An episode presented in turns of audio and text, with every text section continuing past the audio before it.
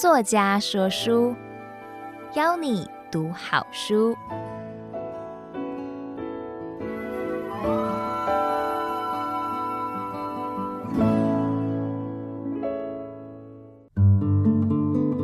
大家好，我是健身教练与自由作家仔妈花花，欢迎收听由爱播听书 FM 制作的书斋音频《作家说书》。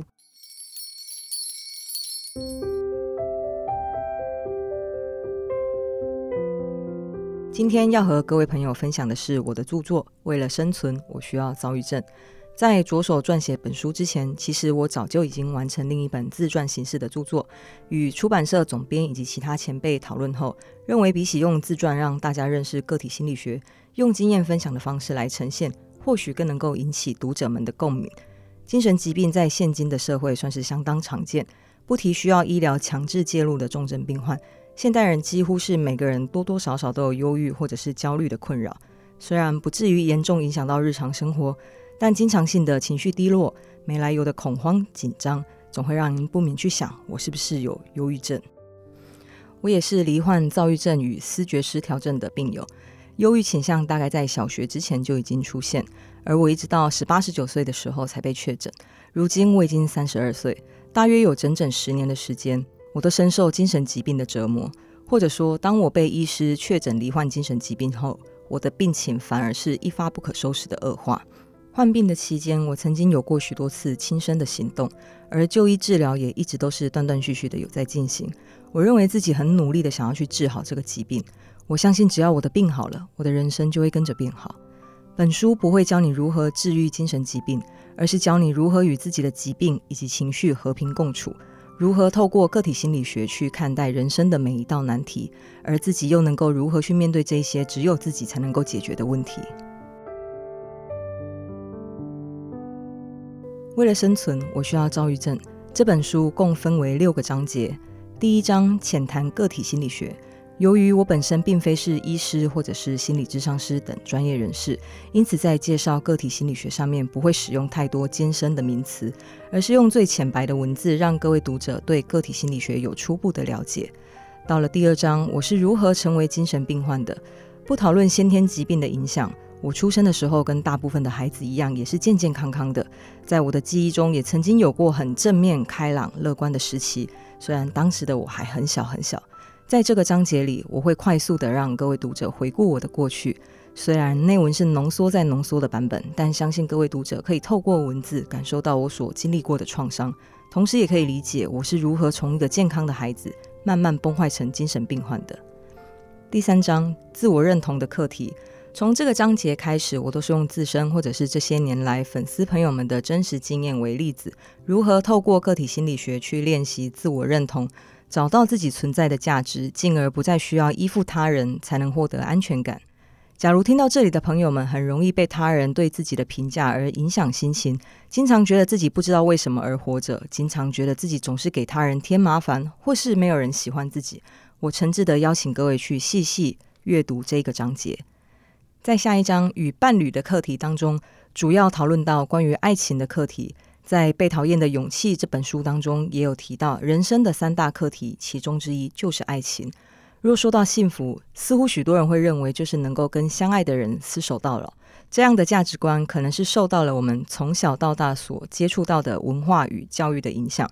小时候看的童话故事多半都是以王子和公主从此过着幸福快乐的日子为结局，因此爱情被视为幸福的钥匙，必须取得这把钥匙才能够开启通往幸福的大门。许多人在单身时活泼开朗，恋爱之后反而变得郁郁寡欢。如果恋爱是获得幸福的门槛，为什么许多人在爱情中却一点都不快乐？爱情其实也是众多人际关系中的其中一项而已，但许多人会把爱情视为某种更特别的存在，因此对于爱情有太多不该有的期待。一旦发觉爱情其实跟友情、亲情在本质上并没有差异的时候，就会认为这不是自己要的爱情。并且不断发现自己在这一段感情中的问题，于是就有了分手的念头。伴侣之间的烦恼也跟多数的人际关系烦恼一样，都只是为什么他要这样对我，或者是为什么他都不听我的这样的问题。同样的，解决伴侣之间的问题，就跟解决其他的人际关系问题一样，只要做好课题分离，就能够处理掉大多数的问题了。但伴侣不同于其他的人际关系，如果只是普通朋友，还能够说散就散；但是伴侣没有办法那么轻易的说分开就分开。害怕孤独是人的天性，爱情是所有的人际关系当中唯一能够长时间陪伴自己的，也因此人会对爱情产生依恋。即便在这段感情中感到不快乐，也很难当机立断离开这段感情。与其说是舍不得放下这一段感情，很多时候人往往都是害怕结束这段感情之后，要再重新面对孤独以及不再被认同的那种边缘感。个体在成长的过程中，如果没有学会自我认同，就会变成往他人身上去寻求。童年时期会在父母以及其他的长辈上索取，长大之后则是往朋友或者是伴侣身上，而在伴侣身上又是最容易获得认同感的。伴侣容易让自己产生错误的认知：有人爱我，所以我是值得被爱的。一旦认为自己必须要有人爱才有价值的时候，即使在一段感情中受到挫折，也无法果断的离开，因为那代表着离开就是自己会失去价值，自己是没有人要的。这个章节里，我会以自身的亲身经验分享，透过个体心理学去经营自己的恋爱关系。下一章，亲子教养的课题，在所有人际关系的烦恼当中，最难处理也最不能不处理的，就是亲子，就是亲子间的教养问题了。父母经常会有个错误的认知，就是认为自己是最了解孩子的人，毕竟孩子是自己一手带大的，怎么可能不知道他在想什么呢？那么，当孩子在叛逆的时候，父母知道他们在想什么吗？许多的长辈总会以一个过来人的经验分享：青春期的孩子叛逆是正常的，等过了之后就会变回原本的乖孩子了。但这只是刚好他的孩子过了青春期之后有变乖。在这个社会上，有多少青春期叛逆的孩子，最后就再也回不了头了？在这个章节当中，全都是我本人的经验谈。我自己曾经就是一个极度叛逆的孩子，而如今也是独立照顾两个孩子的单亲妈妈。我的大儿子现在国中三年级，正是对环境的任何变化都极为敏感的青春期。小儿子他现在小学四年级，有严重的情绪障碍以及注意力不足过动症。我与前夫刚离婚的时候，这两个孩子才小学二年级以及正在就读幼儿园。我独自北上打拼，两个孩子是由前夫的家庭照顾。当我争取到孩子们的监护权，并且将他们接回我的身边照顾时，我们母子三人已经分开许多年。对彼此都是熟悉又陌生，价值观与生活习惯都有许多的冲突。在教养两个孩子的路上，我也碰到许多的挫折。对孩子实践个体心理学，比对任何一个人都还要困难。我也并非做到十全十美，但我努力不放弃任何的希望，透过个体心理学教养孩子，重新修复我们的亲子关系，并且带领孩子找到自己的价值，培养肯定自己的能力。最后一章的后记当中没有特定的主题。算是汇整我过去几年来所写的杂笔，也是关于我自己透过实践个体心理学之后，重新定义了我的疾病。躁郁症是现代医学给的名字，但在个体心理学当中，躁郁症它只是一种生存模式。在我的成长过程中，我学会必须让自己有这些行为，才能够得到我想要的。例如，我得伤害自己，才能够得到他人的关心；我得保持正向、活泼、乐观、开朗，才能够被他人喜爱。只是刚好这样的行为反应被定义成躁郁症罢了。重点不在于我们被世人贴上了精神病患的标签，而是我们该如何去定义这些标签。当我学会善用自己的极端情绪后，躁郁症反而让我的人生变得更加美好。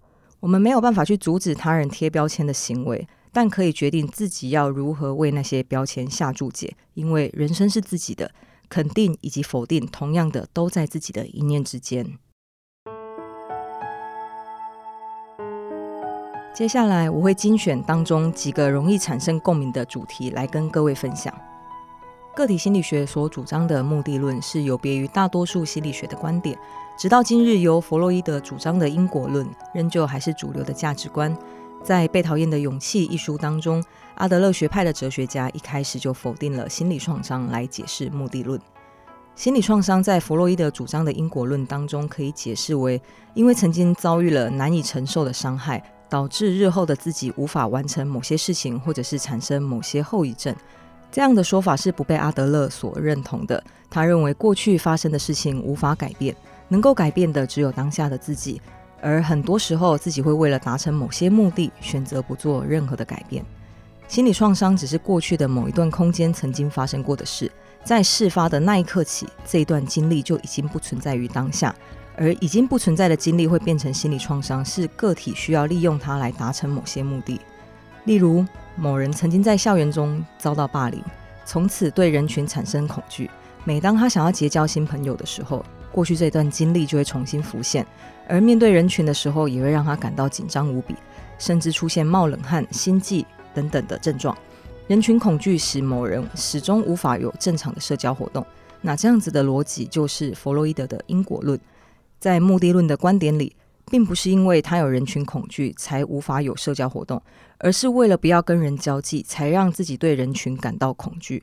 为了不与人交际而制造出来的恐惧，这样子的情绪。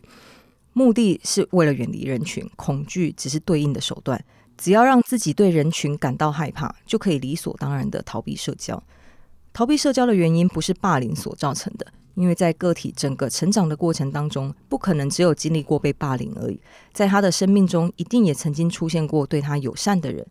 然而，然而，他的人生形态选择了接受霸凌这一段经验，而非那些曾经对他友善的人。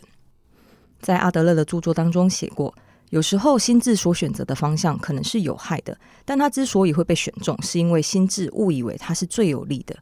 以目的论来看，心理创伤它是不存在的，是为了要达成某种目的而让自己沉浸在过去的痛苦当中，让自己走不出来。会有这样子的目的，则是受到了人生形态的影响。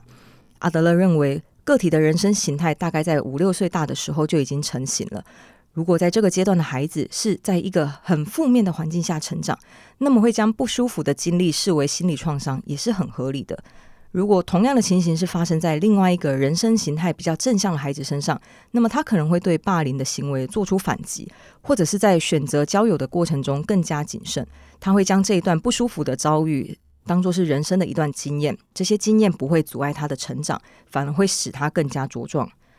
没有学习过如何面对挫折，总是害怕自己失败的孩子，当他们在遇到不如意的状况的时候，就会选择用逃避的方式来避免自己再一次发生伤害。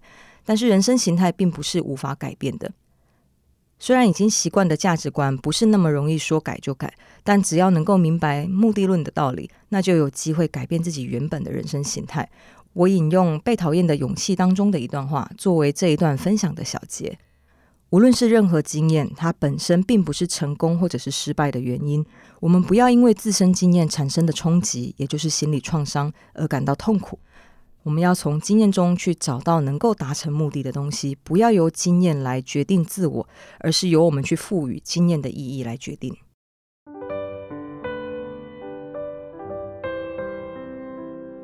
这边为各位分享第三章自我认同的课题。找不到自己的优点，该怎么去喜欢自己？这里要跟各位谈到的是关于接纳自我。这边先给各位念一段我的粉丝曾经写给我的问题：花花你好，我有看过《被讨厌的勇气》第一部，知道自己从小就有自卑情结，我也常常提醒自己要和他人做好课题分离，就算别人表现得很优秀，也不表示我就是比别人差劲。我觉得自己好像有表达障碍，常常都会很在意自己说出来的话是不是能够让别人认同我。有时候一不注意脱口而出，就会感到非常的后悔。于是很多事情我都不会讲出来，只会让自己一直胡思乱想。我觉得自己没有任何的优点，每一个人都比我还要优秀。每次当我滑脸书的时候，看到别人的发文，我都会忍不住认为他人都是在炫耀。我经常会嫉妒别人。我没有办法用欣赏的眼光去看待比我更优秀的对象，我真的很讨厌这样子充满酸葡萄的自己。这样子的心态是因为我还没有学会接纳自己吗？这边跟各位分享我的回复：看不见自己优点的人是无法喜欢自己的，更不用提能够接纳自己。每个人天生都有自卑感，一个健康的自卑感应该是与理想中的自己做比较之后，认为自己还能够做得更好。而现今的教育方式，大多将孩子教育成要与他人竞争，不只是在校园中，或者是在职场上，甚至在更早之前的原生家庭里面。如果照顾者没有给予孩子一个健康的观念，手足之间也会开始产生竞争。孩子在充满竞争的环境下长大，很容易就会去放大自己的缺点或者是短处，接着他们就会开始试图让他变得更好。当他们没有办法如预期去赢过别人，或者是做得更好的时候，就会开始产生一些否定自己的念头。学习接纳自己有两个很重要的地方，第一个当然是要去学习看自己的优点。很多人不会去注意到自己有什么优点，因为大部分的时间都在看自己的缺点，以至于他们认为自己身上根本没有任何的优点。而另外一个是许多人没去注意，也不曾想过的，那就是将自己的缺点变成是优点。每一个人都拥有独一无二的特质，正是因为有了这些特质，才能构成独一无二的个体。这个世界上找不到两个完全一模一样的个体了，即使是基因一模一样的同卵双胞胎，也会因为个性上的差异，在成长的过程中发展成截然不同的人生。每一个人都应该接受自己的一切，包括那些他人口中的缺点，因为在个体心理学当中，所谓的优点或者是缺点。那都只是个体的某一项特质，并没有优劣之分。我以我自己的疾病为例，躁郁症它的另外一个名字叫做双极性情感疾患，就是我们的情绪经常会处在两种极端：极端的亢奋躁动，或者是极端的忧郁萎靡。所以我并不是只有一天到晚负面情绪而已，我也经常会发生前一天还很忧郁，但是睡一觉起来突然又觉得自己充满力量，是干大事的人。还没有学习个体心理学之前。在躁症期间的我，经常会因为充满力量而做出冲动的行为，各种超出自己能力的消费或者是承诺。当我存款不够的时候，我就先刷卡；办不到的事情就硬要说自己做得到。当我的情绪退掉，回到了忧郁的极端的时候呢，又会为自己的这些行为感到后悔万分。我认为自己是全世界最烂的人了。在这个时期的我，毫无解决问题的能力，我仅存的力气都只能够用在脸书上面发文讨拍，然后我的朋友。他们会来安慰我，我会因为他们的拍拍重新得到力量，回到了躁症。那些被我捅出来的篓子都还没有解决，回到躁症期间的我又会开始继续闯祸，留下更多的烂摊子给根本没有能力收拾的忧郁期。就这样周而复始，不断的处在恶性循环中。现在我会利用自己躁症期间有着源源不绝的灵感以及活力，把该处理而还没处理的事情通通解决掉。因为我知道在这个阶段的自己不适合做决策。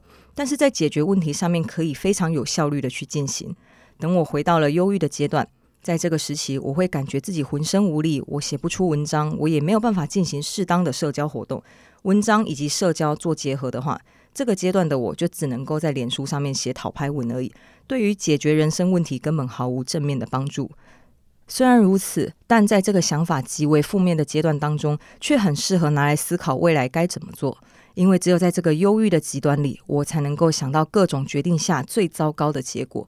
也因为如此，在这个阶段中，我所做的决定通常都是伤害最小的，并且我也早就想好了，真的发生最糟的结果时，我该怎么去解决它。那么剩下的就是等我回到躁症的时候再来处理就好。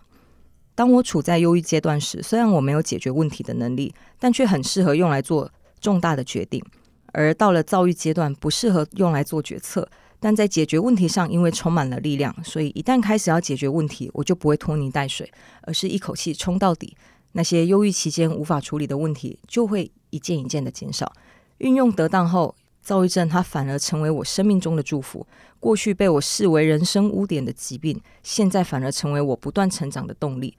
重要的不是你拥有什么，而是你怎么去运用它。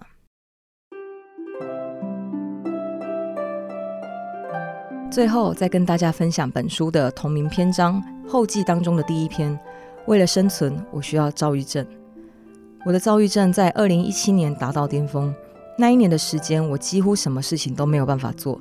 教课的工作经常感到力不从心，粉丝页更是直接放弃经营。一直到我开始学习个体心理学之后，才让自己慢慢的尝试走出来。并且于二零一八年六月的时候，重新开始在粉丝页上面写文章。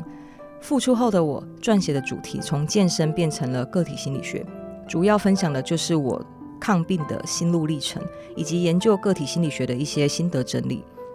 当时我有跟我的读者们分享过，个体心理学它让我明白，因为我认为躁郁症对我是好的，所以我才会让自己得到这个病，而且怎么医都医不好。相信听到这里。应该大家都会感到很奇怪，这到底是什么诡异的逻辑？谁会没事想要让自己生病呢？那当时的我都已经乖乖的看医生吃药了，病也医不好，难道这是我的错吗？难道我不想要让自己健健康康的，跟其他人一样过着正常的生活吗？像这样一天到晚发脾气，要么情绪低落到想自杀，要么就是想要拿刀去随机砍人，好让自己被枪毙。这种心理变态的人格，难道是我想要的吗？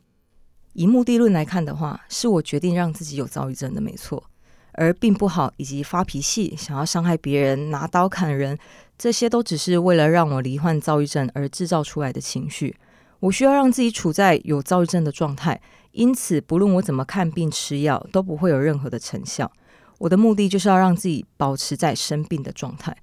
我记得躁郁症期间有一次，我跟当时的男友在睡觉前又吵架了。我们背对着背，不发一语。我等着他来跟我道歉，等他来哄我、安抚我。结果最后我等到的是他规律的呼吸声，那说明着他已经睡着了，而且是熟睡的状态。我没有办法睡着，我不断的去想，他怎么可以睡？他怎么可以让我一个人这么的难过？他的行为已经严重伤害到我了，难道他都不觉得自己做错什么事吗？他怎么可以这么理所当然的睡着？他怎么能够这么自私？于是我就开始啜泣，甚至我开始故意放大音量，我以为他会转身抱我，结果他只是深深的吸了一大口气，接着继续保持沉默。我不知道他是不是有醒来，但是我没有等到我要的结果。他继续保持着睡眠的状态，而我就是瞪着他的背，在内心想着：我就等你转过来，看见我现在有多难过。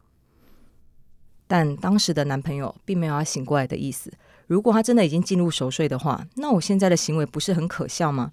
当时已经凌晨三点多了。时间一分一秒的过去，我知道隔天一大早我就得要起床准备便当了，中午我就要开始教课教一整天，我不能够不睡觉。精神状况不好的话，会影响我的教课品质。我现在就必须要睡觉，因此我起身从我的药袋里面拿出了安眠药。由于安眠药会造成我白天的时候精神不济，也很容易会恍神，影响到我的工作表现。医师还有特别交代我，安眠药可以暂时先不吃，真的睡不着的时候再吃就好。当时的我已经有好几个月没有依靠安眠药入睡，是因为我不想要再靠着药物才能够睡觉。我去剥下了好几颗安眠药，一次吞下去。我希望药效越快发挥作用越好。结果我却睁着眼睛，一直到太阳升起，我都没有睡着过。男友他起床就看见我眼睛真的老大，他什么话都没有对我说，转身就去忙他自己的事情。以目的论来看的话，当时的我虽然知道该睡觉了。但是我却想要等他来跟我道歉，等待一个好的结局。因此，我让自己保持精神良好，为的就是第一时间能够马上听见他对我说：“对不起，不要生气，好不好？”虽然我知道隔天还有工作，但我认为跟男友在这个时候的竞争更为重要。我真正的目的是要男友看见我的难受，并且感到内疚，然后跟我道歉。因此，不可以睡觉，就是为了达成目的所使用的手段。除非是被打晕，或者是吸入麻醉药剂，否则在当时的状态的我绝对不可能会睡着。那为什么我会需要让自己有躁郁症？我去分析自己从小到大所经历到的事情后，发现当人们知道我有躁郁症的时候，总会对我的行为举止多有体谅。当我情绪失控的时候，总是会有人不论多晚都会传简讯或者是打电话来关心我。当我做了什么重大的决定，最后却因为情绪问题失败的时候，他们也不会责备我，甚至他们会鼓励我。生病不是我愿意的，这不是我的错，等等等等。阿德勒他说过，由于自卑感会让人感到极大的压力，所以人们会透过寻求优越感的方式来释放压力，补偿自己。但这种方式是不能够解决问题的，而是走向了人生的无用面，只是把真正需要解决的问题搁置在一旁。我对自己人生的课题，尤其是那种特别艰难的课题，我没有足够的勇气去面对它。我害怕，若是我认真去面对、去解决，结果最后却不如预期，甚至我失败了，那别人会怎么嘲笑我，或者是看轻我？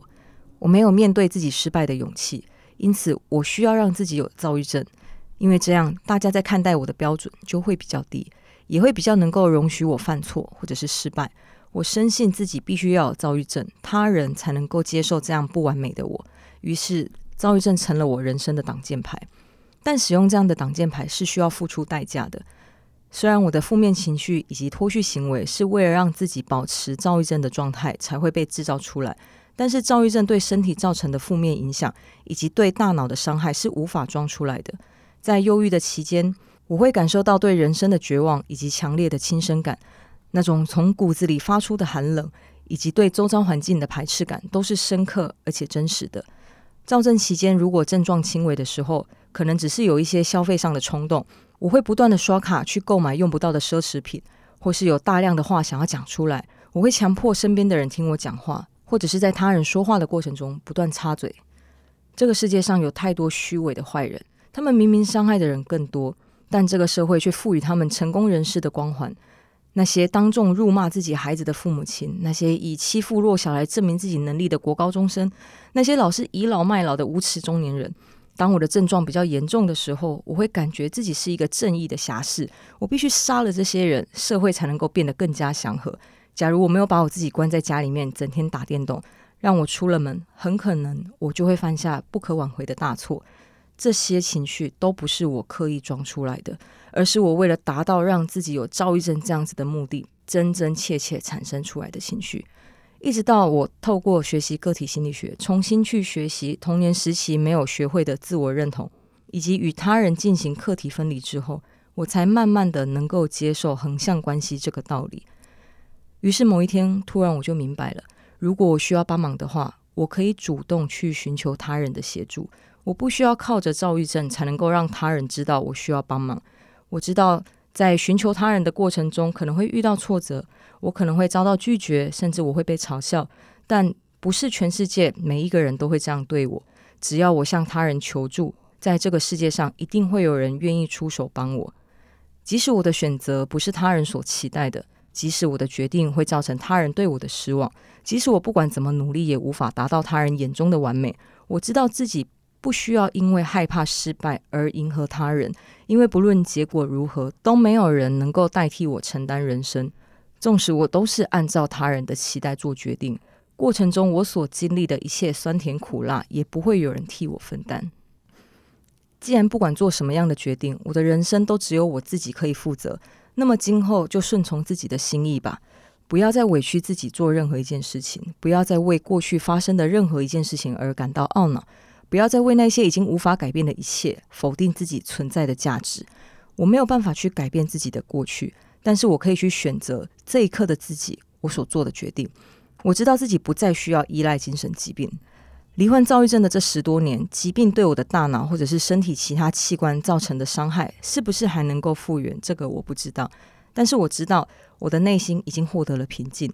我不需要再刻意表现出病人该有的模样。纵使躁郁症的症状会伴随我一生，我也可以和这个疾病和平共处，走完这一辈子。当你下定决心要改变自己的那个当下，你就已经改变了。感谢各位朋友听到这里。总结来说，这本书适合推荐给每一位在人际关系中或者是自我认同上遇到瓶颈的朋友，或者你的身边有这些困扰的亲戚朋友的话，我也诚挚的推荐各位可以将这本书介绍给他们。这不是充满正面能量的心灵鸡汤，也不是过度乐观，只会一味要大家凡事看开就好。生活很困难，光是要好好活着，就得要非常非常的努力。我们的人生不可能会一帆风顺，挫折是每一个人一生都得不断去面对的课题。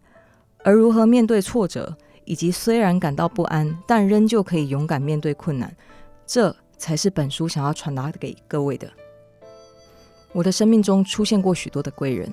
在我失控边缘的时候，给了我一线希望。他们让我没有选择走上绝路，或者是透过极端的犯罪手段来报复这个世界。在我开始实践个体心理学之后，我找到了让自己好好活着的理由，就是为了不再有下一个我。我希望透过文字让大家了解个体心理学，了解接纳自己、尊重他人的重要。透过文字让大家知道，这个社会上每一个精神疾患或者是边缘型人格的产生。我们都曾经推了他们一把，我们的冷漠是加速这个社会病态化的助力。我希望世界上的每一个人都能够尊重其他人的一切，包括种族、语言、外貌、气质、疾病、信仰、政治立场、社会地位、性向、兴趣等等。每一个人都能够在这个世界上找到一个安身之地，一个可以放心做自己，不会有人带着有色眼光看待自己的安身之地。每一个人都知道，并且也能够做到尊重、包容他人的一切，彼此友爱、互助，一个和平的世界，这就是阿德勒理想中的世界。而这些是保持沉默绝对不可能会发生的事情。虽然我也认为在自己有生之年不可能看见这样子的理想世界，但我希望自己能够延续阿德勒的理念，所以我才会决定一直写文章。至少在我还活着的时候，能够为我的下一代做些什么。那些透过我认识个体心理学的读者，在我回归尘土之后，就是这些后人该做的事情了。只要理念永远不被世人所忘记，这样子的理想就有可能会实现。愿世上万物皆能安好。感谢各位的收听，我是仔妈花花，希望未来还有机会能够跟各位说书。这里是作家说书，我们下次见。